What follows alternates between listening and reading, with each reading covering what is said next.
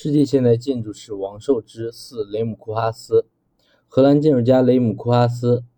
一九四四年出生于荷兰鹿特丹，最初在荷兰电影电视学院学习写作，毕业后曾在《海牙邮报》担任记者，并曾写过文献电影的脚本。他的有关建筑的写作为他赢得了一定的声望。一九六八年，他去英国伦敦的建筑联盟学院学习建筑。一九七二年毕业后，又在美国的。康奈尔大学深造，在美国期间，他写了《癫狂纽约》一书，被评论界誉为现代建筑和社会的经典文本，并在1994年以雷姆库阿斯与现代建筑殿堂的题目重版。同年，他与加拿大平面设计师布鲁斯茂合著了题为《S.M.L.X.L》的建筑小说，也引起轰动。早在1975年，他便与几位建筑师一起在伦敦成立了大都会建筑事务所 （OMA）。该事务所不但设计了许多优秀的建筑和规划，并培养了不少优秀的建筑人才。后来成为明星建筑师的扎哈·哈利德，最初就是在这个事务所开始自己的设计生涯的。虽然深受超现实主义艺术的影响，并希望通过建筑来传达下意识、传达人类的各种思想动机。但由于来自理性主义非常强烈的荷兰，因此它的设计虽然企图走超现实主义的道路，具有某些结构主义的特点，并同时具有通俗文化的色彩，但与七八十年代占据统治地位的后现代主义不同，依然带有很明显的理性主义的现代主义的特征。他在二十世纪的代表作品如1986年在鹿特丹完成的 LG Plan。开发项目，这是一个大型的低收入居住区的开发项目。OMA 参与总体规划和具体建筑的设计。1987年完成的荷兰舞蹈剧院。1990年在卡尔斯鲁厄设计的艺术和媒介技术中心都具有类似的特点。1993到1997年间完成的尤拉利列项目的总体规划是由 OMA 设计的。该项目在法国北部城市。历列围绕高速火车交通枢纽开发了大片的商业区和社区活动中心，是库阿斯得以实现他的现代都市构想的首个大型项目。他还设计了其中的社区中心建筑。库阿斯设计的波尔多住宅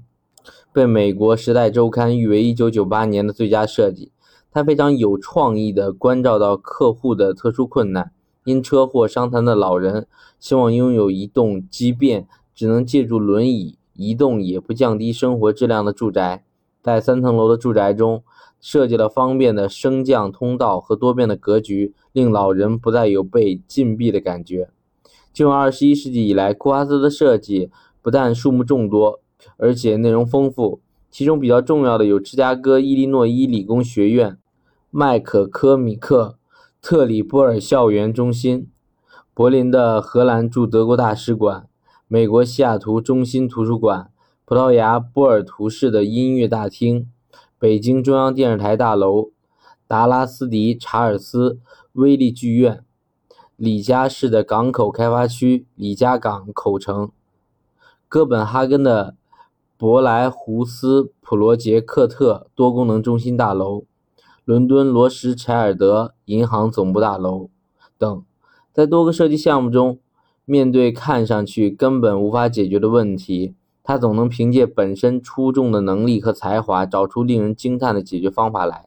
他的设计总是非常流畅，空间和功能的安排有机而自然，而且在他的建筑实体中总是显示出对某种理念的思考。建筑的表达形式往往是这种理念探索的结果。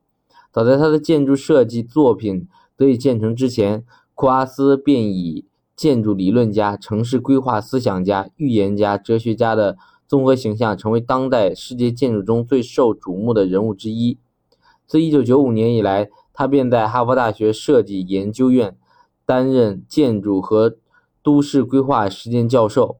带领以学生为主体的团队研究对都市状态造成影响的各种不同因素。研究课题包括对中国珠江三角洲的五个城市进行的调查。对古代罗马城的城市系统所做的研究，对零售消费在当代城市中所起的作用的分析，以及以尼日利亚的拉各斯成为标本的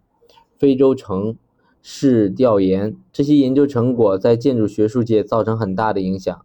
库哈斯是一位面对未来的建筑师，对于未来社会快速多变的特点有十足的信心。他的设计，不论是私人住宅还是商业中心，大至一个校园，小到一本书，都充满了缜密的思辨。他的作品界定了建筑理论和建筑实践之间、建筑与文化之间的一种新型关系。虽然他有些作品也受到广泛的质疑和批评，但是他在当代建筑探索方面做出的贡献和努力却是有目共睹的。库哈斯在两千年荣获普利兹克建筑大奖。并于2004年荣获英国皇家建筑师学会金奖。2010年，他在威尼斯建筑双年展上荣获终身成就金狮奖。